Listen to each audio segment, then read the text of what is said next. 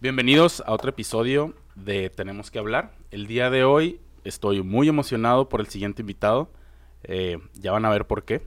Javier Valladares, bienvenido a Tenemos que hablar. Muchas, gracias, por aceptar la invitación. Muchas gracias. Sí, me forzaste. Me forzaste a aceptarlo, básicamente. Me forzaste. básicamente. ¿Cómo estás? ¿Cómo te encuentras? Es bien. Este, este, creo que es muy importante el, el yo estar aquí porque es el inicio de como que el round 2 de todo el, emprendimiento que he intentado hacer desde mi edad joven. Tuve una etapa en la que este, estoy muy emocionado por impartir todo, todo lo que es mi pasión y me distraje de la escuela, entonces me tuve que volver a enfocar en mi carrera este, y ahora que ya llegué a lograr mi carrera, quiero resumir todas estas pasiones y tú eres el inicio de esto. Sí, estamos, en estamos justamente en el punto de rebombardear todo lo que dejamos de hacer en, en, en la pandemia. Quisiera, sí. quisiera platicar o empezar esta plática por, por tu formación. Eh, ¿Qué estudiaste? Ah, estudié en la Universidad de California, Berkeley, Ingeniería en Electrónica y Ciencias Computacionales, con especialización en inteligencias artificiales. ¿Y qué más has estudiado? Porque nada, no te quedaste ahí nada más. ¿Qué más, qué más sabes? Este, pues también tomé clases de inglés, inglés, este, de matemáticas, todo. Se, se negó, a, se negó a hacer el podcast en inglés, ¿no? Matemáticas, robótica. Ajá, robótica. Este fue mi formación inicial, la robótica. Okay. Así como cuando los niños empiezan con, con Lego y se dan cuenta que, este, que les gusta construir. Este, ro la robótica fue mi inicio, que, lo que me introdujo a la electrónica, a la mecánica y a la programación. Y me di cuenta, ya que entré a Berkeley, dije, wow, la programación es enorme. No solamente es los robots. Y en Berkeley hice investigación con animales y animales robots. Okay. Los veíamos, los grabamos, hacía, hacíamos las, este, calculamos todo lo que era la kinemática invertida y todo eso. Y de ahí replicamos un robot que lo copiaba. Okay. Desde los, la manera en que se, se, movían, este, a la manera en que reaccionaban todos los estimulantes. Y, y es esta intersección de naturaleza e ingeniería que es lo que está, también imparto cuando, cuando enseño, que es Okay. este, un, como un side side hustle o un hobby, este, el, el enseñar robótica. Oye, eh, pero, por ejemplo, ha- hablas del conocimiento que ahorita los niños están desarrollando, pero ¿tú qué conocimiento consumías de chico, de más niño? Porque Este, estás, ¿cuántos años tienes? A 22. 22. O 22. sea, estoy hablando de la etapa primaria, secundaria. ¿Qué materias te gustaban? Sí, creo que de niño probablemente era muy nerd, honestamente. Este, me gustaban mucho las matemáticas y las, um, las ciencias, todo eso. Mi familia en sí, ninguno era ingeniero, así que no, no tuve como que kits de robótica. O, sea, me encantaría haber sido estudiante de geek, ¿sabes? De. Desde niños eh, ponerme a, a, a hacer todo eso. Um, pero no fue hasta que en, en, la, en la secundaria un maestro trajo un, un robot este, un maestro de la preparatoria nos vino, nos vino básicamente a anunciar y decir, hey, vengan a, esta preparatoria en específico para que se unan al club de, robótica, de robótica y vi cómo se movía el robot y nos decían que lo podíamos programar. Este, y para mí fue eh, como, wow, como cuando ves tu juguete favorito. Ok. Y desde entonces de que ya empecé a, a jugar, el, el, año que empecé la, la escuela, la preparatoria, y estaba todo el día ahí jugando y no, no sabía ni siquiera cómo poner un tornillo. O sea, lo, lo agarraba y lo este, estaba dando vueltas en el sentido contrario, tenía, Ok. estaba, tenía, estaba usando las herramientas incorrectas. Era como un niño cuando apenas estás aprendiendo a cómo usar tus, tus juguetes. Y eso para mí fue mi inicio, que es muy tarde comparado lo que ahora se, se conoce. En Geek ya tienen hasta desde que está, está aquí, ¿no? Ya, le está- los juguetes. le estamos eso. hablando así como que, oye, transistor, capacitor, tarjeta madre. No, no es cierto. Oye, pero ¿tú veías como, como que los demás niños tenían ese interés o nada más tú lo tenías? Muy pocos. Este, no sé si es por la comunidad en la que estuve. sí era una comunidad de, muy, de bajo ingreso en la que estaba estudiando en Estados Unidos. Éramos este, pocos, pero entre esos pocos todos muy apasionados. ¿Siempre has estudiado en Estados Unidos? Ah, sí, es alguna decisión que mi familia tomó para que tuviera todos esos lujos de la educación ¿no? allá y que me llevó a poder llegar a Berkeley de una manera más accesible. Oye, ¿y cómo ves, por ejemplo, los niveles de estudios comparados de Berkeley a lo que se está desarrollando aquí en, en Tijuana, Baja California? Que digo, asumo que dista bastante. Ujú. Sí, generalmente Estados Unidos pues es un centro de investigación, de investigación mundial. No solamente vienen desde México, pero de todo el mundo. Los mejores investigadores porque tienen los más recursos. Es lo que tiene Estados Unidos. en sí la formación de educación pública en Estados Unidos es mala. Tienes que ir igual a una este, escuela privada para, para tener mejores oportunidades y tienes que hacer algo que te destaque, que para mí fue las competencias de robótica y es casi siempre los que, los que todos los investigadores, mejores investigadores hacen es que estudien en una, este, en una escuela privada en el extranjero y ya vienen a, a, Estados Unidos, a las mejores universidades, a entrar, tener un laboratorio que cuesta millones de dólares este, y de ahí ya se regresan a, a su país para, este, para llevar este, este conocimiento. Porque ahí mismo en la universidad los profesores no son americanos, son de todo el mundo también. Porque Estados Unidos y todo lo que es el mundo profesional no está formado de americanos, pero todo, o sea, es, es algo muy diverso de personas de, de, todo el mundo. Y pues en sí Estados Unidos es de personas de todo el mundo. Oye, eh, mencionas que pues desde niño tienes esas eh, necesidades pues específicas a, a, a, la respuesta de lo que estás buscando. Uh -huh. eh, pero ¿en qué momento o cómo decides qué estudiar? ¿Pasas la prepa, en la misma prepa decides? ¿Ya sabías desde niño que querías estudiar? ¿En, en qué momento hizo clic? Sí, es una, una, buena pregunta porque este, me la hago yo mismo y cuando niños me la hacen, de cómo, cómo voy a saber que voy, que voy a poder estudiar. Um, sigo buscando una, una, respuesta, pero casi siempre eh, estamos buscando lo, que nos, nos va a, a, llenar. Y tú que ya tú tienes este, ya 15 años desde que te graduaste, tú sabes que desde que te graduaste a, a hoy has hecho cosas muy diferentes de lo que pensabas que ibas a hacer y yo ahorita en 15 años no sé tampoco qué voy a hacer, pero hasta el momento he, he, escogido lo que más y más me ha gustado, que para mí desde que vi ese robot dije es algo que me interesa y algo que quiero intentar.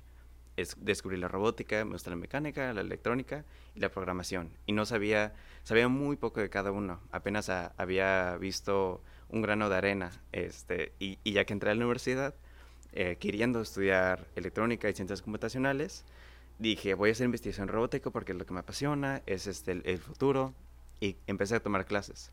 Me di cuenta de, de todo el mar, todo el, desierto de arena que, que, existe y me di cuenta que es mucho más que nada más programar robots que, hagan, que sigan secuencias.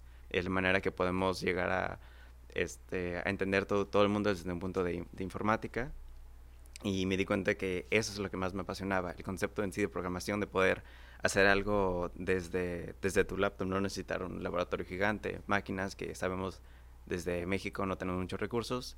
Entonces para mí es algo también muy simbólico y poderoso el poder con un, solamente una laptop y conexión al internet poder hacer todo. y eso para mí es, es lo que me, que me fascina, es algo que, que puedo hacer y, ves el resultado y ya dentro de las clases empecé a descubrir más y más y más y más, como un árbol que se, que se abre y vas formando tu camino. Hubo momentos en que me regresé, que vi que no estaba yendo la, en la dirección correcta, pero siempre trataba de, de, seguir lo que más me gustaba. Y ese momento ya estoy, voy a empezar mi, mi carrera profesional, este, veré si es lo adecuado, no sé qué, qué va a seguir pasando, pero siempre a abrir puertas, siempre ver qué hay detrás de ahí, si es algo que nos interesa, inténtalo, quizás no te, no te guste, pero siempre te puedes regresar e intentar otro camino. Es importante explorar y es lo que falta en la preparatoria y en la secundaria. Todos nada más eligen un solo camino y piensan que es una, un camino recto, pero hay muchos, muchos caminos y los puedes intentar todos para saber qué es lo que más te gusta. Oye, dices, me gradué hace 15 años, pero eh, ahorita estoy estudiando otra vez. ¿no? me metí a estudiar eh, licenciatura en creación y desarrollo de negocios. Ajá. Salgo como en un año.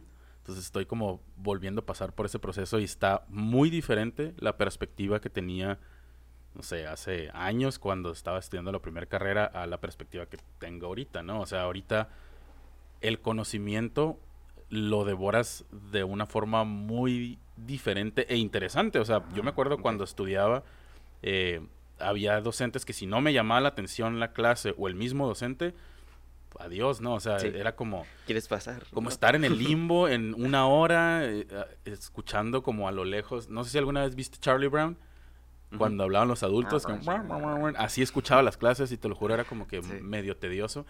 Pero ahorita que estoy en un ambiente donde la comunidad responde al, digamos, a los mismos estímulos que yo estoy buscando, o sea, la separación es muchísima, ¿no? Eh, quisiera hablar un poquito de tu camino a Berkeley. O sea, te enamoras de ese robot, te enamoras del proceso alrededor de la robótica. Eh, ¿Cómo fue que llegaste a Berkeley? ¿Viste otras escuelas? Eh, ¿Investigaste? ¿Alguien te ayudó? ¿Cómo fue ese proceso? Este, honestamente, no sabía qué era Berkeley cuando apliqué. Nada más busqué las mejores universidades de robótica o de programación Pero así Google. en el mundo. Así Google, ok. Y salía pues MIT, salía Caltech, salía Berkeley y apliqué a las, a las tres. Okay. Eh, apliqué a las, a las mejores universidades, pero no desconocía en sí el mundo de, de las universidades de Estados Unidos. Nuevamente fui el, el de la primera generación en Estados Unidos el primero sin saber alguien más que haya ido a la universidad allá, alguien más que haya sido ingeniero. Entonces, estábamos otra vez en este punto donde tú eres quien tiene que descubrir. El camino no, no está y, y, tú tienes que explorar. Ya que me aceptaron, es cuando me di cuenta, hablando con los profesores, de que, wow, tú ganaste un premio Nobel y tú también, y tú también. Es una de las universidades con más... Este, a verlo. Ah, para, con más premios Nobel y me di cuenta de lo prestigioso que era. Um, luego entré a un, un salón este, que eh, tenía el nombre este, muy conocido y me di cuenta que, pues sí, hay, personas de mucho prestigio también en, en, Berkeley y veías personas de todo el mundo y te das cuenta de que es un, es un mundo de mucho prestigio y, y muy diverso, porque ahí también había ido el cofundador de, de, de Apple. Ok, uh -huh. órale. Oye, ¿y por qué te gusta la tecnología? No sé, no sé.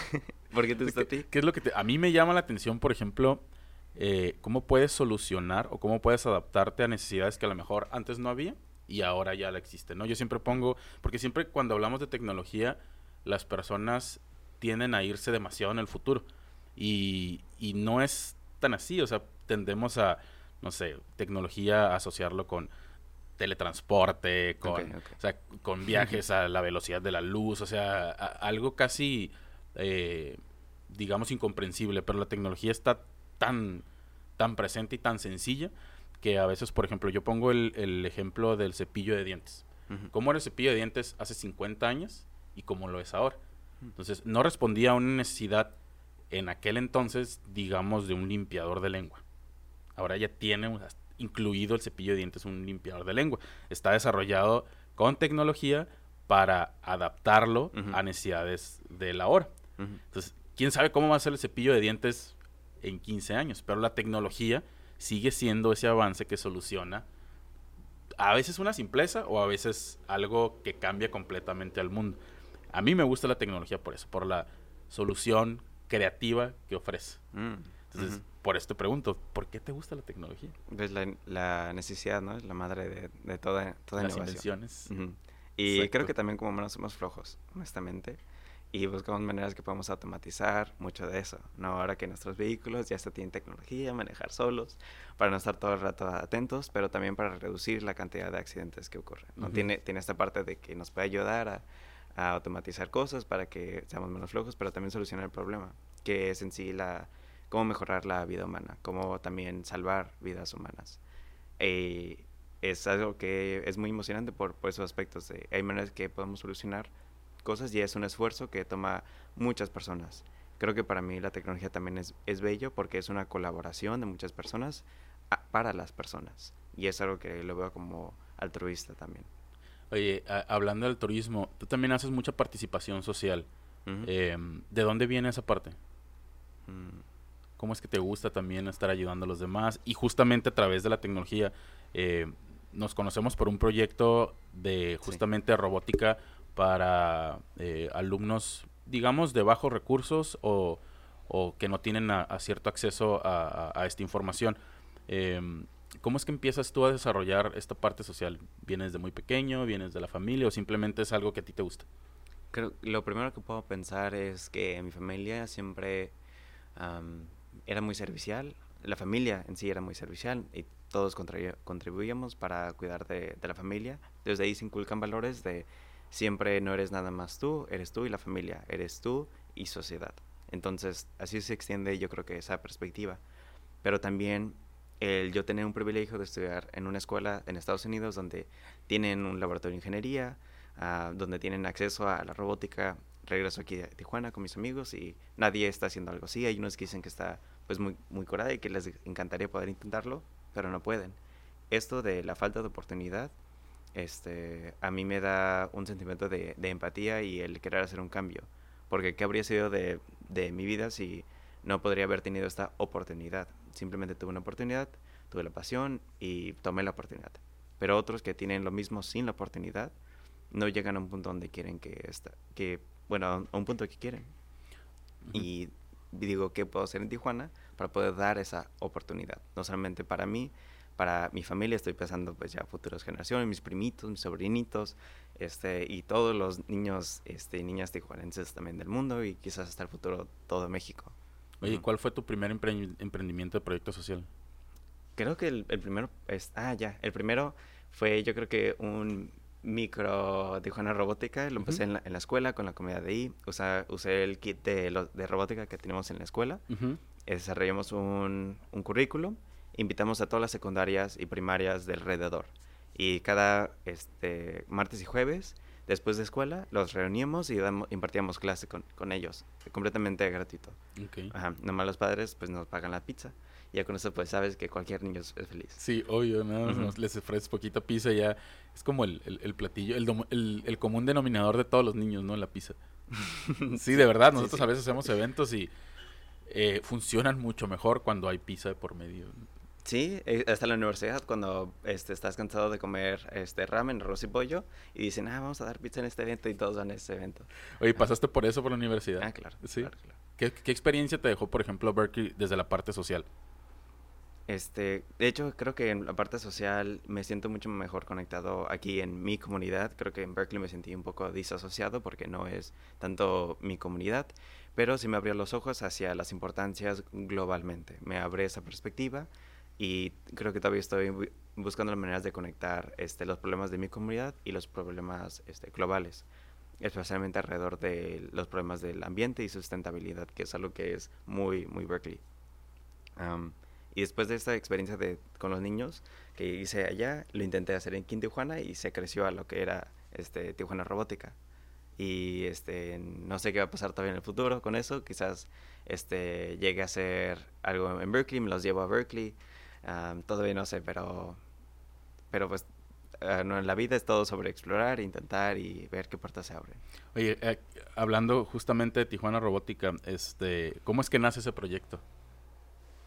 Ah, fue, fue por las competencias de robótica y este sentimiento de empatía de querer hacer algo por ello. y empecé primero yo a, este, a, hacer kits yo, yo mismo, compraba como que kits de robots en, Amazon, los armaba y en vez de, pues ahora en San Diego lo que yo hacía, pues ahí usar los kits, traer a los niños, enseñarles. Y aquí adapté eso, ese modelo aquí con muchas escuelas uh, públicas, primarias y secundarias. Yo iba con unos kits de robóticas, le enseñaba, le daba una clase como que una o dos horas y les regalaba los kits para que ellos continuaran aprendiendo con ello.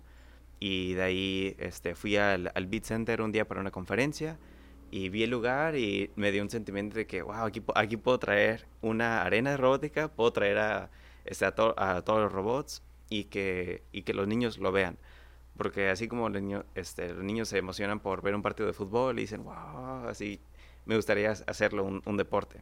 Y es lo que a mí me emocionaba mucho también y de ahí empecé a hacer un montón de llamadas, este, un montón de correos y ahí empezó todo, ¿no? Es, es un sentimiento, este, todo eso, toda la motivación son sentimientos.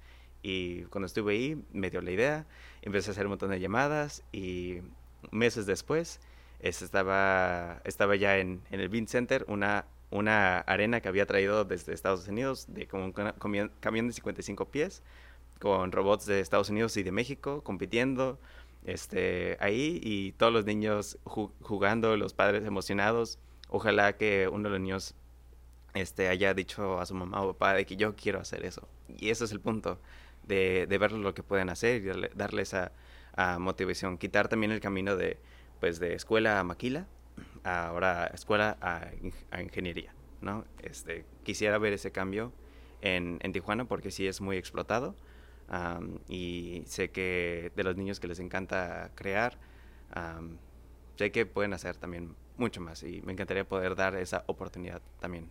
Hay una experiencia tuya que has contado que me, que, que me encanta porque yo la he vivido también dir directamente.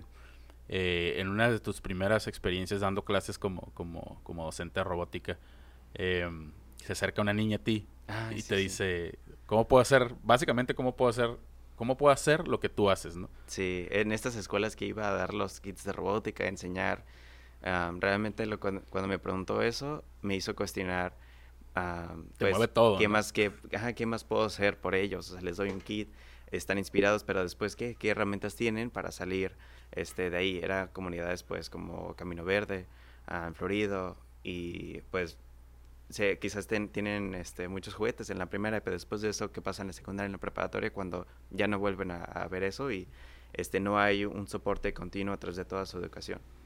Y me sentí muy desafiado porque no tenía una respuesta, no tenía un plan.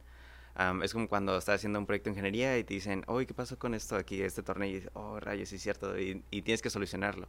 Y entonces ahí es donde esta, esta necesidad me lleva a la innovación y le hago una promesa, que la promesa viene siendo que le iba a prometer que para cuando ella llegaría a la preparatoria, que tendría un equipo de robótica al cual se podría unir. Y desde ese momento ya había pasado creo que el evento de Tijuana Robótica, pero decidí más que un evento voy a hacer equipos y yo lo voy a hacer. Creo que había hablado con, con, gobierno, con empresas, y les había nada más hecho el pitch y les dije, les había dicho, esto es algo que deberían de hacer, pero nadie, nadie lo iba a empezar. Y ahora que tenía esta promesa y que la tenía que cumplir, empecé ya a formar equipos. Empecé a unir a las escuelas, a los mentores de ingeniería de, empresas y el dinero de las empresas para formar estos equipos. Que tomó, creo que en 12 o 3 años ya habíamos tenido 60 estudiantes y uno de ellos llegó a ir al, este, a la competencia mundial. O sea, fueron al nacional, les fue, les fue muy bien, ganaron como en, en, su primer año que estuvieron ahí y los mandaron a Houston entonces ellos tuvieron esa experiencia que yo tuve, que a mí me inspiró y que yo quería dar. Eso para mí también fue un momento muy bello que logré dar una oportunidad. Y es algo que espero poder renacer aquí en Tijuana otra vez. Ah, pero que ellos hayan podido interactuar con personas del otro mundo, uh, ver que sí se puede hacer como un deporte, que sí puede ser divertido y que ojalá en el futuro pueda lograr ese camino de que todas las escuelas tengan oportunidades, tengan esos, esos, estos, estos equipos en las preparatorias donde se desafían y llegan a, lugares mundiales y muestran de lo que son capaces. hay, una necesidad muy, muy eh, imperante de que los papás vean eh, el resultado de este tipo de trabajo en sus hijos.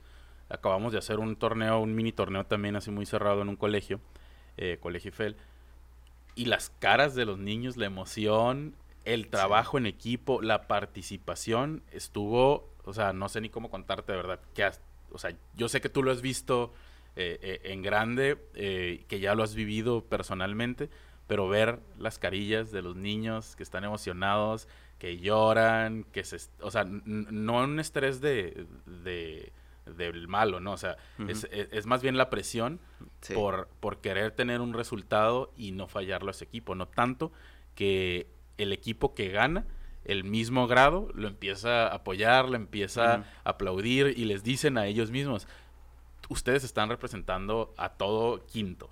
O sea, y los niños así como que, wow, esas caras están, eh, eh, no hay forma de, superar eso. Oye, ¿y cómo fue para ti ganar ese torneo de First? Ah, eh, yo creo que es el mismo sentimiento que cuando un equipo gana su, ese su premio, el orgullo. es eso, no solamente para mí, pero todo el esfuerzo que, que se ha significado. y para mí también una validación de, de, la visión que tengo, porque el premio era, claro, para todo lo técnico, mis habilidades técnicas de, de programar los robots, de usar los sensores de una manera muy inteligente, pero también de los valores. Y como has compartido eh, con esta competencia a los niños, que los valores es de lo más importante que pueden enseñar este, estas competencias, sea que estos niños vayan a ser eh, empresarios o doctores o cualquier carrera, esos valores que tienen son muy importantes y son unos que yo también compartí con los jueces, compartí mi visión que quería para, ah, para el mundo generalmente, mi, mi historia. Me, me, dieron este trofeo diciendo que, que tú eres un símbolo. Y ser uno de, pues, como 20 mil participantes en, en todo el mundo, se lo dieron como a 20 personas, así que un punto uno por ciento es este es muy poderoso porque es, es un, un, símbolo y me dio mucha esperanza de que estoy haciendo lo correcto. Se siente correcto, pero no está muy seguro y cuando otras personas, especialmente personas, este, pues estaba el dean de MIT, este, también un representante de NASA, personas de muy, pues que de mucho conocimiento, obviamente ellos han tenido unos caminos muy, muy especiales, ellos dan ese premio y te escogen como un símbolo de lo que estás haciendo. Entonces, tener ese símbolo mundialmente, pararme en el estadio con ese trofeo, cuando llamaron mi nombre, significa que estaba haciendo lo correcto. Y este y fue, mucho orgullo. Y espero traer, traer ese orgullo aquí en Tijuana y, y, seguir haciendo lo que antes hacía. Oye, cuéntanos un poquito cómo es el, el, proceso de la competencia FIRST, porque pues, muchos saben que hay competencias de robótica, pero eh, no específicamente a lo mejor el, el, proceso. Cuéntanos rápido cómo fue, cómo es la competencia FIRST. Ah, ok. Primero competencia local, luego nacional e internacional. Y lo que es especial de, de FIRST es, es las conexiones empresarial, empresariales, porque se enfocan mucho en tener un camino. Es importante tener las, la robótica para poder tener las habilidades, desarrollarlas, pero el network, el network es muy importante. Entonces, tú al tener conexiones de, de mentores en esas empresas, tienes ya personas a quien puedes contactar para trabajar en esas empresas. Entonces ya tienes, ya dibujas la línea desde la escuela a la empresa y tienes una formación mucho mejor porque sabes directamente de, de los ingenieros. Entonces trabajas con ellos para hacer un robot este, de muy alta este, calidad, desde el diseño de, todas las partes, tú cortas los metales, este, tú usas la fresadora para, para maquinar todo, a todo desde cero, con sensores muy sofisticados y compites con robots de como, como dos metros de altura, casi, este, en una arena del tamaño de una cancha de básquet Ah, contra otros del, también de la misma o probablemente mucho mejor gama. Y de ahí los ganadores se van a, a Mundial, donde compites con literalmente el equipo de la NASA este, y los mejores equipos de todo el mundo. Oye, ¿qué habilidades crees que se pueden desarrollar en ese tipo de eventos? Mm. ¿O qué aprenden los, los, que participan ahí? Ah, los que participan ahí, obviamente muchas, muchas habilidades técnicas, trabajando con esos técnicos, usando uh, todos los sensores y programas de, eh, lenguajes de programación, usados en la industria. Todo lo que usas es de, la, es de la industria, entonces tienes muchas de esas habilidades, pero también la habilidad de, trabajar y de colaborar en un ambiente profesional. Y la emoción y, este, y todo un espíritu de, de, innovación y, de creación, que creo que hace falta en muchos ámbitos de trabajo. El trabajo es nada más trabajo, ¿sabes? Y el, con las llamadas, y así. como de mucha flojera. Y lo que te da eso es, es diversión, te da pasión. Y tener esa conexión a tu trabajo es muy importante porque gastamos, bueno, usamos muchas horas de nuestras vidas trabajando, haciendo algo, ¿para qué? Sabiendo que tiene un propósito y es algo que te gusta hacer, que te da mucha energía el competir, que escucha los gritos, eh, las porras, este, te da, te da esa conexión este, hacia lo que, lo que haces y hacia esta pasión, que es algo que necesitamos, todos estos valores, todo este sentimiento, toda esta pasión, obviamente la habilidad técnica para seguir innovando y, e ir innovando en la dirección correcta. ¿Cuántos, eh, ¿cuántos participan en, los equipos? Ah, ha habido equipos de como cuatro personas y hasta como 100 personas. es porque no solamente es el equipo de ingeniería, los que están fabricando el robot, están también pues los equipos de programador, pero los de diseño gráfico, los de publicación, los de marketing, los de relaciones públicas, los que hablan con las empresas para conseguir los patrocinios. Es una empresa, cada equipo es una empresa. Y así es como fomentas todas esas este, habilidades y, profesionales. y llegan a ser este, pues muy buenas en, en lo que hacen. Y casi siempre, el, bueno, promedio creo como 20 personas. Ajá. Oye, ¿y, qué te tocó hacer a ti en, específicamente en esa vez que, ganaste? Ah, este, siempre estaba en todo, era como uno de los líderes del equipo, así que primordialmente estaba haciendo la programación, pero también asistía con el diseño este, virtual del, del robot y, y, también supervisaba la fabricación, el ensamblaje. Y yo hablaba también con, los, con las empresas como Qualcomm para conseguir sus patrocinios. Uh, un poquito de, de, todo, pero creo que lo que me, me dio el, el premio es parte de estos esfuerzos que estaba haciendo en Tijuana, esta iniciativa, que obviamente hay, hay mucho que hacer en Tijuana, y también yo creo que mi historia. Normalmente no, o sea, no me dijeron por qué lo gané, simplemente te puedo compartir lo que yo les compartí a ellos y tratar de derivar este por qué lo, lo recibí. creo que en parte es por mi, mi empatía hacia esta ciudad, mi empatía hacia los, los demás y lo que quiero hacer al, al compartir, más, que, más que nada. Y pues de, de, de, eso fue. En sí el programa que hice estuvo cool, unos sensores este, sofisticados de como de alineamiento con, y saber como la posición exacta del robot, pero lo más importante fue mis esfuerzos aquí en Tijuana y mi visión de querer compartir y dar oportunidades. Oye, ganas este premio, ¿qué puertas te abre? Pues al... al em, obviamente me felicitaron muchas personas, muchas, muchas tarjetas de negocio, pero las más importantes me quedé en contacto con la, con la juez que me dio ese premio, la juez que me entrevistó para dar ese premio, y ahora voy a estar trabajando en la misma empresa que ella. Me dio esa conexión hacia mi carrera profesional, me dio mi conexión para empezar los esfuerzos aquí en Tijuana. Cuando regresé con ella le dije que sí quería hacer la visión que le habían compartido, sí, sí lo quería hacer. Y ella me llevó a Qualcomm, hablé con, hablé con uno de los vicepresidentes y entré a su oficina, le di una presentación a la persona y conseguí como 25 mil dólares para, para empezar robots. Eh, para empezar, pues, toda mi visión aquí en Tijuana. Tener ese, esa cantidad de dinero, pues, para hacer algo. En cuanto lo presenté en Tijuana Robótica, todos ya sabes, si tienes dinero, todos te ayudan. Sin dinero no puedes hacer nada. Exactamente. Entonces, esta, esta persona fue muy clave para mí porque me apoyó, entendió mi visión y me quiso apoyar en todas las maneras posibles. Me abrió la puerta hacia una empresa que tenía los fondos para empezar mi proyecto aquí en Tijuana. Me abrió la puerta de ahí este, ahora a la empresa con la que estoy trabajando, a conocer el fundador de la empresa con la que estoy trabajando. Uh, hice, un, de hecho, como que un coffee talk con la CTO de la empresa, con, hacia todos los ingenieros de la empresa. Como miles y miles de ingenieros me invitaron a, a Mountain View, ahí en Silicon Valley, este, en un, pues has visto las oficinas de Silicon Valley, ¿no? Ahí, así con el cafecito y hablando sobre mi proyecto en Tijuana. me ha abierto muchas, muchas puertas y es importante siempre cuidar de estas personas porque son personas, no solamente somos herramientas. Este, así que hemos desarrollado también una, relación muy, muy personal y siempre es importante agradecer. Y en esto pues también te agradezco a ti porque tú también me has abierto puertas y me has compartido tu, visión y me ayuda a pensar en maneras que también puedo mejorar. Y me, me encantaría poder ayudarte, ayudarte en, lo que, en lo que se pueda. Oye, eh, justamente hablando un poquito de eso en la, la comunidad que, que, te apoya, tú haces un montón de cosas allá, regresas un poquito acá y acá pues muchas personas te abrimos las puertas. O sea, ¿cómo compartes esa visión aquí? Casi muchas veces que compartía la visión, muchos me decían de que no era posible.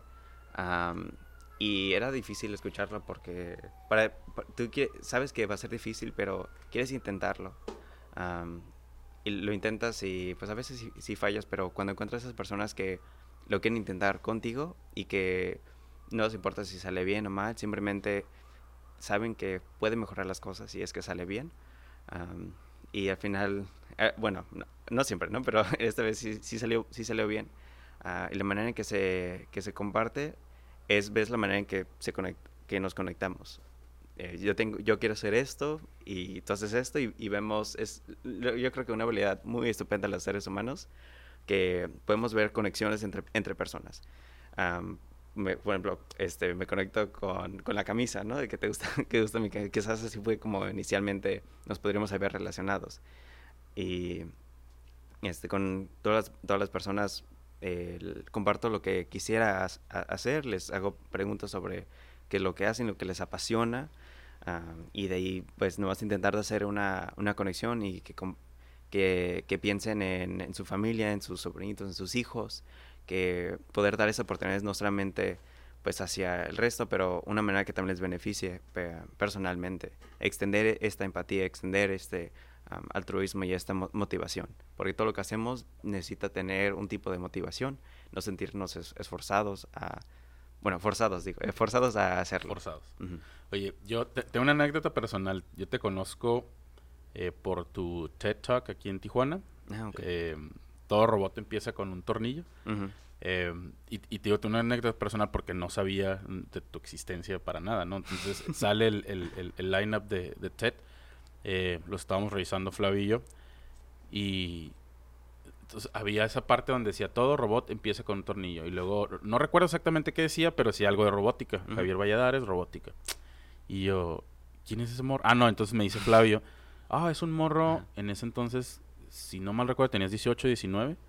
Eh, y dice, no, es un morro que antes está bien pro y que no sé qué. Y yo, o sea, y, y, te voy a ser honesto, dije, güey, un morro de 18 años, ¿qué va a saber? ¿Qué nos va a enseñar a nosotros, güey? O sea, I'm not gonna go. O sea, no voy a ir a verlo, Veo la, la, la presentación y me quedo, güey, ese morro es un yo ahorita, pero de hace 20 años. O sea, la visión que a mí me hubiera gustado tener a tu edad, pero ahorita, güey. O sea, más bien en ese entonces, cuando, cuando apenas empezaba, digamos, a explorar todos los terrenos de la tecnología. Y me impacta tanto el, el más bien, me recuerda que cualquier niño tiene la posibilidad de crecimiento o de hacer o de crear. Entonces, digamos que me pone en mi lugar y en ese momento digo, mames, yo lo quiero conocer. O sea, yo quiero conocer qué está haciendo, yo quiero conocer cómo piensa, yo quiero conocer lo que hace y cómo lo hace, ¿no? O sea, cómo es justamente lo que estamos platicando ahorita, este proceso, eh, son las preguntas que tenías atoradas desde, desde ese entonces, ¿no? O sea, cuál fue tu proceso para pasar, cuál fue tu proceso para llegar aquí, qué hiciste para ganar en ese entonces, porque sabía la historia, sabía ya el premio, eh, pero no sabía el, digamos, el contexto, ¿no?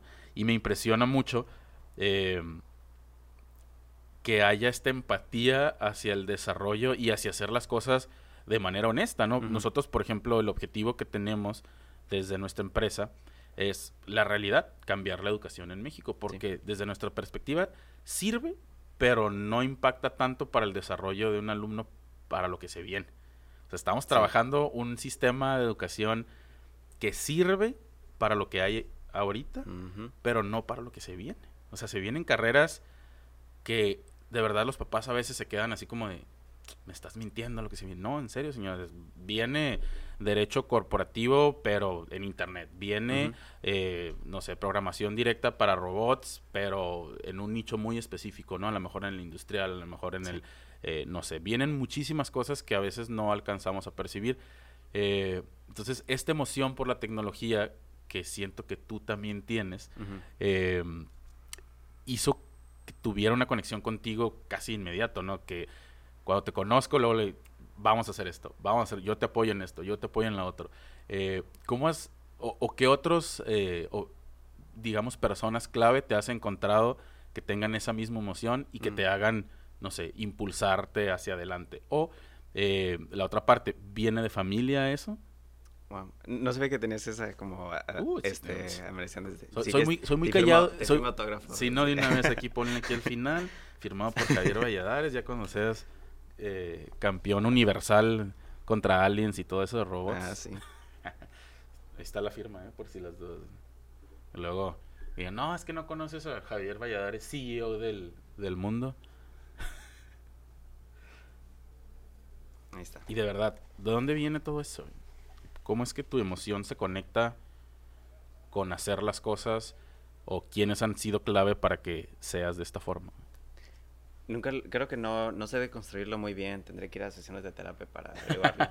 Pero sí te puedo decir que me siento como un niño y sé que todavía soy niño, pues te he contado que apenas me estoy mudando, apenas me, enteré de lo que cuesta un refri, de lo que enteré de lo que compra, o sea, de lo que cuesta el lavador y la secadora. Estoy apenas entrando, una, entrando a una etapa adulta, pero lo que puedo este, compartir que mi ignorancia ha sido, me ha ayudado a, este, a intentar cosas nuevas porque crecemos y nos damos cuenta de las reglas de la sociedad, de cómo todo está formado, todo es cuadrado, no puedes salir de la línea. Y como niño no, no, se saben las reglas. Intentas y tus padres son quienes te, o sea, ¿sabes? Te, te ponen en la línea y para, no, es que tienes que caminar de, esta manera. Entonces, a esa edad de 18, años, me siento ahorita pues no mucho mayor que eso, pero todavía sigo siendo uh, un niño. Y no me di cuenta de las limitaciones. No me da, es, y, pero también por eso ignoraba cuando me decían, no, es que no se puede hacer eso. Y simplemente lo, lo quería intentar. Como niño que estaba haciendo como que con los legos, no sé si se va a caer o no, pero quieres intentarlo. Y este, todavía sigo con, con ese espíritu de nada más quiero intentarlo si es posible, porque siento que es importante. I'm gonna eh, make it anyway, o sea, como... Sí. Sí. Y si puedo encontrar personas que me, que me pueden apoyar, eh, pues mejor. Sigo pues siempre buscando a estas personas, me alegra conocerte a ti, conocer a Flavio, entre otras personas, pues siempre es importante pensar como, pensar un poco como un niño, siempre tener esa emoción y, eh, ¿por qué no? ¿Crees que la comunidad em, en la que te desarrollas potencializa también todo eso? Yo sí, este, sí, todo nuestro, eso ya es entrando a psicología, ¿no? También, este, quizás hasta regrese a estudiar, ¿no? Psicología en el futuro, así como ahorita estás regresando. No está mal. Pero toda nuestra manera en que pensamos es por toda la manera en que nuestra infancia nos, nos, pues nos han inculcado. y afortunadamente mi familia siempre me ha podido, yo creo que, a, apoyar. Pues he estado estudiando en Estados Unidos y que desde el inicio mi familia ha hecho un esfuerzo adicional para que tenga otro tipo de educación. Y probablemente cuando este, no se quería algo en específico, venía la manera de esforzarse para eso. Así que desde niño, el poder hacer algo, sabía que había quizás un, una probabilidad de que sí se pueda hacer. Entonces ahora que estoy tratando, estaba impartiendo estos proyectos, si había la posibilidad de hacerlo, pues lo iba a intentar.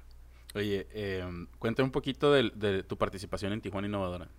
Ah, este, el, mi primera interacción con, con, ellos fue a través de una llamada. Estaba en pijamas había visto probablemente una, un anuncio, algo así de, del Ágora, de cuando están haciendo publica, este, anuncios de proyectos que están haciendo. Y yo tenía esta idea de quería traer un evento a Tijuana, ya tenía el PowerPoint, ya tenía todo. Este, y no los conocía, pero dije, ah, quizás ellos son un buen contacto. Y les marqué, y dije, ah, ¿puedo presentar este mañana? Nuevamente como niño, o sea, no, no sé las limitaciones, no sé las reglas, no sé este, ni siquiera quién son, nada más. O sea, tú nada más agarraste el teléfono y le marcaste a alguien y, le... oye, traigo esto, ¿te lo puedo presentar? sí. Ok. Sí, y llegué con ese día como al 10 minutos tarde, con un USB, este, y ya, y ahí lo, lo, lo conectaron, le cargaron la presentación, bien despeinado, creo que me recuerdo estar y con mucha emoción lo, lo, presentaba mi visión, lo que quería de que Tijuana fuera como un deporte y que traería a robots de... Y cuando dije la altura, literalmente brinqué, brinqué en la presentación. De, esa altura. Y este, el fundador de, de Tijuana Vadora se, se rió y de ahí pues ya hice otra conexión, una que es un poco más, más, más personal y mencioné que ya tengo patrocinador y en todo eso ya todos se pararon, entonces, ah, yo te quiero apoyar pues si llego pidiendo dinero, probablemente nadie me iba a apoyar, pero si ya, yo ya tengo el plan y le estoy diciendo, ¿me, puedes ayudar? Es como, quiero mover esta silla, ¿me ayudas? Ah, ok, pues no toma mucho esfuerzo. Yo Yo tenía uh, casi todo y buscaba más personas que me ayuden a, lograrlo. Y hasta me invitaron a desayunar después de eso. Este, ni idea de quién, de quién era Galicot. Ah, pero ahí estaba en su, en su carrito y, este, y yendo a desayunar. Ok. Y ya te quedaste de amigo de él, ¿no? Sí. Oye, eh, ¿cómo se dio tu etapa de enseñar a otros? ¿Era simplemente o es simplemente algo que te gusta hacer o a través de la enseñanza aprendes algo? ¿Cómo fue ese proceso? Todo lo que has mencionado, probablemente. No puedo pensar como en mi infancia porque soy niño único, así que nunca tuve como, que inculcarle a, alguien más, pero sí disfruto mucho de, de compartirlo y sé que es importante compartir probablemente el crecer en una familia grande, o sea, vivía con mis abuelos, con mis, mi mamá y todos, todos sus hermanos, el que todo se tenía que compartir. Y hasta el momento sigo pensando que todo lo que, lo que tenemos se tiene que compartir. O sea, cuando voy a salir a comer, hey, ¿quieres probarlo? Ok. y todo este conocimiento, esta oportunidades que yo he tenido, que sé que no todos lo tienen, el poder eh, estudiar en, en Berkeley, y desde lo que estudié en preparatoria y traerlo a Tijuana, ahora que estudié en Berkeley, quiero traer ese conocimiento a Tijuana. Yo estoy yendo a muchas escuelas para, para dar clases de inteligencia artificial. De hecho, si, eh, si quieres que tienes estudiantes a quienes quieres que le dé clase, me encantaría. Y siento, me llena de empatía y de alegría el poder compartir esto. Yo creo que también me conecto con con mi ser más, más chico, así como cuando te conectaste conmigo, yo me conecto con los niños cuando les enseño esto y pienso, eso es lo que a mí me habría gustado saber antes, el siempre pensar en el, en el futuro y cómo podemos mejorar la, la siguiente generación. es un sentimiento que, que, me llena y, que nada más por eso lo, lo hago, porque se, se, siente bien y se siente uh, correcto. Hay una filosofía, no me acuerdo de cuál cultura, pero que sembras un un árbol, no para ti, pero para que la siguiente generación tenga sus frutos o que tenga esa sombra. Oye, entonces a resumidas cuentas, ¿qué parte de enseñar crees que sea la que te gusta más? Mm. Me encanta que hagan preguntas. Este, me encanta ver esos ojos. Así que están absorbiendo, no sé, por los ojos, los oídos, por la boca. y que digan, oh, ese momento cuando hacen eso, siento que absorbieron, que ya hicieron la conexión. Este, y, se, y empiezan a hacer preguntas, están emocionados, y me pasan, me pasan eso, porque nosotros también sentimos eso, ¿no? No solamente podemos enseñar, podemos aprender. Cuando ves algo de tecnología y que hace así, como que, y se mueve, oh, así, es, es parte de también jugar un conocimiento que tenemos y que quizás nos, nos va a ayudar en en el futuro. Mucha energía de los niños, este, y en sí generalmente mucha empatía, como seres humanos, siempre tratar de ayudarnos, de que yo te ayude, eso también se siente, se siente muy bien. Creo que es parte de una motivación también probablemente que tengo, este, el, el, el ayudar y todo esto conectado es lo que me encanta. Dijiste algo ahorita que, que dio súper en el clavo y que es algo que eh, nosotros todos los días eh, desarrollamos y es enseñar a través del juego. ¿Por qué crees que los programas, sobre todo los de tecnología, eh, deben incluir un proceso de juego? Ah, ok, ok. Que sean divertidos. ¿Gamification? Eso. Ah, ok. Sí, sí. ¿Por qué crees que es importante meter el juego en, en la educación? Mm Sí, para que sea, para que sea divertido, para que no sea algo tan burocrático y decir que no, no quiero aprender, que puedan decir quiero aprender porque quiero jugar. Y quizás hasta en, este, en la educación perfecta no dicen quiero, quiero aprender, dicen nomás quiero jugar. No es que el, jugar es aprender. De hecho, así aprendimos de niños. El jugar es la manera que interactuamos con nuestro mundo. Aprendemos desde ¿no? dinámicos de fluido, así en el, en el lodo, y vemos cómo vuelven los objetos. Este, es como interactuamos. Y el aprender es eso también, ¿no? Simplemente un poco más estructurado y, ya no lo deconstruimos. Okay. Cuando empezaste a dar clases, eh, ¿incluías el juego ya eh, desde el principio o, lo fuiste incluyendo? ¿Te diste cuenta que, oh, estos niños aprenden más si están jugando o, digamos, el conocimiento llega eh, a impactar mucho más? ¿Cómo, cómo incluiste el juego en, lo que estabas haciendo? Al principio definitivamente no. Este, me daba cuenta que sí estaba probablemente un poco aburrida las clases y hasta yo como estudiante me da cuenta que en las clases que nada más estaban así Sí, y pues, ¿cómo esperas que tus estudiantes estén e-, emocionados y tú estás enseñando nada más con PowerPoint y tienes que aprender estos conceptos y así? si no los este, interactúas, si no haces nada con, con ellos, no, no va a ser divertido. Este, entonces ya vi maneras de poco a poco de que, a ver, ¿esto, esto funciona? Ah, ok. ¿De qué maneras puedo explicar este concepto mejor? ¿Cómo puedo involucrar algún sentido? Eso sea la, vista, el oído, el movimiento, siempre relacionarlo al cuerpo humano y al jugar de alguna manera, decir, ¿tú recuerdas cuando haces esto o le aviento el objeto a alguien? Así, y lo, lo atrapan. Y lo explico cómo los robots llegan a, como a, procesar, bueno, observar algo con los sensores, procesarlo y luego actuar. Y, todo relacionarlo este, al, movimiento, todo relacionarlo a la, biología, a, todo eso. Y acabo de enseñar en una escuela primaria en Estados Unidos donde casi todo lo que se enseñó es con un juego, con una actividad, que construyen algo, preparando los circuitos y hacen una lamparita LED, LED con este, un, como un palito de paletas y con tape, una batería este, y un sujeto de papel. Y así la LED arriba, así. Y cierras el circuito y aprenden ya de electricidad y ellos así, Y así como, como Harry Potter, así, ok. Oye, eh, ¿hay alguien que te haya motivado, te haya inspirado justamente para estar donde estás ahorita? ¿Dónde buscas tu inspiración?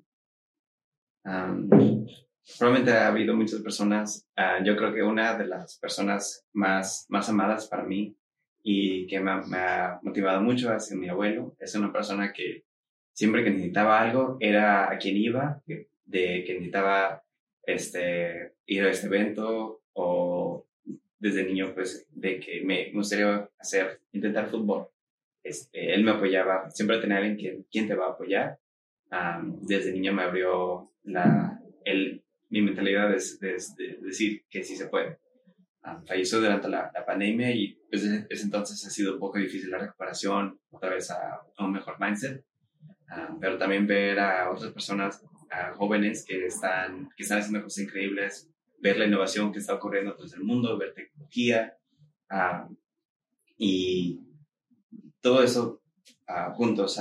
recordar que, que el mundo se sigue moviendo y que yo todavía puedo, puedo hacer algo. y especialmente ver a los, ver a los niños. Cuando empecé a enseñar, enseñar a, otra, a otra vez hace unas semanas, me di cuenta que, que, es algo que necesito hacer porque puedo ayudar, puedo ayudar y además me, me alimenta en energía el, el poder hacerlo. Y buenamente la tecnología y sale una tecnología o manera de compartirlo y hacerlo interactivo y siento que es algo que necesito hacer para que no se, no se fuguen esas oportunidades de aprendizaje y que pueda inspirar a alguien, porque no, no se sabe qué puede inspirar a alguien y cualquier oportunidad que busques de compartir puede lograr eso. Entonces, ahorita estoy en eso de que estoy viendo todo lo que pasa en la tecnología, lo adapto a mis clases y lo enseño a ver si por ahí se aprende un poquito. Sí. Oye, eh, un, uno de los procesos que es como cíclico en el desarrollo de tecnología y en la ingeniería en sí es la prueba y el error. Eh, socialmente, acá en México, digo, ya sé que estuviste en Berkeley, pero socialmente acá en México, culturalmente, eh, estamos en contra del error, estamos en contra de, de, equivocarnos, hacemos todo lo posible por no equivocarnos y no aceptamos el error como un proceso de aprendizaje. Eh, ¿Cuál es tu postura frente al error y el fracaso? He batallado mucho con eso este, y he aprendido mucho a mejorarlo, eh, pero lo correcto es intentar y fallar lo más rápido posible, porque es la manera que vamos a aprender, fallando rápido creo que si estamos muy estructurados, muy rígidos, de la manera que nos pegan con la chancla, cuando nos un error y nos da miedo intentar algo porque sentimos, nos da es un presentimiento y viene probablemente conectado a nuestro niño interior de, de los regaños cuando hacemos un error. Entonces, si no, si no hago esto, no me, no voy a equivocar, no me van a regañar. Y es un miedo, es que nada que nos está limitando a hacer cosas. Entonces, tenemos que nada más intentarlo no tenerle miedo a, cometer errores, porque te das cuenta, eso es un error, no pasa nada, literalmente no pasa nada. Y cuando nos damos cuenta de eso, y lo haces este, muchas veces, te darás cuenta que hasta lo completas mucho más rápido, es mucho más divertido, ah, más creativo, porque te puedes salir de la línea, ya no tienes que seguir estas reglas. Y este, creo que hasta adaptarlo esto en la innovación, el hacer los prototipos de que va a ser un aparato literalmente agarras lo que puedas y tratas de explicarlo y de hacer la prueba lo más rápido posible. Vas a notar desde entonces todos los errores que, ah, que hay, a diferencia de equivocarte hasta el futuro.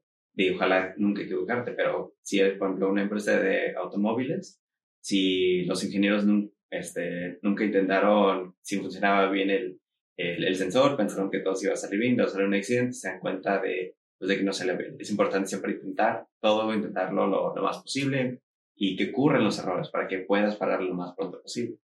Oye, en procesos, por ejemplo, eh, de programación o, o justamente, eh, digamos, en, en, la competencia FIRST, ¿qué tan importante es fallar? Es, es, muy importante. ¿Quieres fallar en el taller? No quieres fallar en la competencia. Así que tienes que probarlo de tal manera de, de, este, de moverlo, por los sensores, de que, hay, si hay un obstáculo, este, si se mete, si no sale el tornillo, probar, probar absolutamente todo para arreglar en ese momento los errores. Quizás está en el pensamiento de que, ay, creo que me va a fallar, pero no, yo creo que sí está bien. El, pero está bien fallar, está bien fallar dentro cuando es un ambiente de, control y que puedes hacer algo este, sobre eso. Y así descubres este, muchos, muchos errores. Y puedes extender incluso hasta uno personal, ¿no? Tus errores y... Oye, mayormente, digo, tú tienes más experiencia en, en, torneos y eventos de robótica eh, más internacionales, pero estaba viendo eh, en, el torneo pasado eh, justamente esos errorcitos que les pasaron a los alumnos. son los mismos errores que ves en batallas profesionales, en batallas de universidades, en, en, en batallas de robótica, perdón, de universidades, las batallas que hay en Las Vegas, que es la parte estructura, la parte de planeación, organización y la programación. Y es lo mismo les está fallando a estos alumnos de primaria y es lo que ves justamente em, en las batallas profesionales donde ya se manejan cantidades de dineros y de sponsors, em, pero vuelve a lo mismo, ¿no? Entonces, si no estamos enseñando a fallar justamente a que el error es parte importantísima de la construcción, eh, pues los estamos dejando de alguna manera sin herramientas también creativas para solucionar rápido, ¿no? Em, y, te pregunto directamente esto para empatarlo justamente con, con esto que mencionaba, pero em, ¿qué falla, por ejemplo, en un torneo así, en la, digamos, en la última parte del torneo? ¿Qué falla usualmente? El, está siempre muchos, este, muchos elementos que, que por la manera en que se mueve el robot, este, la manera en que se descargan los motores, muchos van a fallar. En mis competencias nos falla mucho la batería, especialmente porque los, los estás, estás demandando muchísima carga eléctrica y los tienes que volver a cargar en carga rápida, entonces llega a temperaturas muy altas y ya no es una batería estable. Entonces, el, el, robot ya no se va a mover de la misma manera. Si lo programaste que el robot así avanzara este, como 5 metros, ahora va a avanzar 4 metros, 6 metros. Todo sale control. Y si lo si habrías probado antes, y dices, hay que, hay que probar el, el, programa antes de, de, la competencia, como si estuvieras en la competencia, entonces probablemente te darías cuenta de esos errores. Y el hacer el error temprano te permite corregirlo en el futuro. Estos niños que ya aprendieron de, de esto con la batería, ya cuando lleguen quizás en una competencia futura, dicen, ah, ya va a estar ahí. Ok, recuerden no hacer esto por, para que no pase esto. Y hacen esa conexión y se van arreglando muchos más errores. A mí uno que me, que me pasó en la competencia, me pasó justo eso. Ya no se estaba comportando también el programa. Hice un ajuste, no lo probé, nada más este, lo leí, ok, okay así. Y llega, llega el momento de la competencia y el robot avanza, sigue avanzando, sigue avanzando, acelera y choca con, este, con otro robot y contra una pared, se le quebra este, un brazo y este, creo que no participamos en una competencia en la que sigue el round porque, este, por eso. Y creo que tenía tiempo para, probablemente lo podría estar nada más dejar suspendido, correrlo. Ah, ok, sí, funcionó. Pero yo confiaba, creo que muy, este, mucho y esperaba que no pasara nada por miedo probablemente al error. ¿no? Pero si sabemos que el error es algo común, no nos da, se vuelve naturaleza de que hay que intentarlo y está, estar buscando este, los errores. Oye, ¿qué se viene para Javier en el futuro cercano? Mm. ¿Qué planes tienes? Ser adulto, pero también ser niño, okay. los dos. Y quiero, quiero uh, reanudar todo esto que, que, hacía, todo esto de enseñar, de impartir robótica en Tijuana. Actualmente he estado enseñando inteligencias artificiales, robótica, uh, cómo el, las compañías este, vigilan a los usuarios, cómo crean esas bases de datos que nos llegan a conocer en escuelas de San Diego. Y quiero traer pues este conocimiento a Tijuana. Siempre va, creo que va a ser mi ciclo, buscar los recursos, buscar las oportunidades y buscar las maneras de compartirlas. Siempre. Entonces creo que voy a empezar a ir a, a escuelas, a tocar puertas, a esto, ofrecerme para, para ayudar y quizás este, en unos meses hasta me verás empezando otra vez un, un evento. Nosotros te apoyamos 100%. Oye, eh, esta pregunta se las hago a, a, todos los, los, invitados. Aquí va a pasar algo medio extraño, porque mm, la pregunta es, ¿qué sabes hoy que no sabías hace 10 años? Pero pues obviamente hace 10 años, ¿cuántos tenías? Como 12. Tú sabes a lo que voy, o sea, no importa. ¿Qué sabes hoy que no sabías hace 10 años? Los refrescos mucho. ¿Cómo? Los refrigeradores están caros. Los refrigeradores están caros, sí. Y mientras más grandes y mientras más cosas hagan, todavía suben más el precio. Probablemente, este, me diría que, como bueno, creo que he aprendido que, este, el mundo no es tan, tan colorido como, como es, este, ya que entras en esta adulta, todo se vuelve un poquito más estresante, ya no tienes oportunidades de juego, y si podría este, compartir, compartir de esto una, una enseñanza, sería de siempre seguir jugando y tú hasta ya estás haciendo eso y te agradezco por, por compartirlo, siempre seguir, seguir jugando y seguir intentando cosas, probablemente va a fallar, pero si, si falla, lo puedes mejorar y al final quizás hasta te salga, te salga bien. Este, oye, ya un poquito para cerrar, un consejo eh, que les quisieras dar a las personas que están empezando a emprender o a desarrollar proyectos? La, la motivación es, este, es muy importante porque vas a, vas a fallar, vas a llegar a momentos en que te vas a sentir desmotivado probablemente, ah, vas a tocar este, 50 puertas, ni nadie te va a abrir y lo vas a querer abandonar. y es importante llegar a, a recordar tu motivación y por qué lo quieres hacer en el primer, en el primer momento. Como cuando me estaba fallando el, el evento, no conseguía, no conseguía quién me podría este, traer todos los robots ah, y, y, recordaba pues a esta niña que, que, a quien le prometí que le iba a traer eh, los robots que le iba a dar en un equipo de robótica y no le podía fallar a, a ella. Este, y dentro de esta motivación, dentro de esta necesidad, pues nace otra vez la innovación y siempre hay otras maneras. creo que estamos muy acostumbrados también a ver, a ver toda la misma perspectiva, nos quedamos viendo la pintura, sí, pero así como me contaste el, el, lo que hizo la niña, ¿no? Empezó a bajarse para ver la, la, la, tap, la, este, mesa. la, mesa. de, otra perspectiva, de cómo estaba el tape, y de, del cambio de perspectivas, ese también nace otra innovación. Así cuando llegas a un, a un punto donde ya no puedes avanzar, recuerda tu motivación e intenta otra perspectiva. Okay. Eh, ¿dónde, te pueden, ¿Dónde te pueden encontrar las personas que quieran saber más información de ti o de tu proyecto? Probablemente este, tendrá que actualizarse, pero tijuanarobótica.com. Ok. Eh, ¿Algo que quieras mencionar ya para cerrar? Lo puedes hacer ya directamente a la cámara. Ah, este, pues primero muchas gracias por recibirme. Me encanta este, entrar otra vez a este mindset de innovación, de saber que tengo las capacidades de, de poder hacer un cambio y decir a todos que también eres capaz de un, de un cambio. Ok. Eh, pues muchísimas gracias por aceptar la invitación de nuevo. Muchísimas gracias por tu tiempo, por compartirnos todas estas experiencias y todos estos cuentos que nos, que, que nos traes. Eh, de tecnología, de robótica, de eventos y todo lo relacionado a eso, tenemos que hablar. Muchas gracias.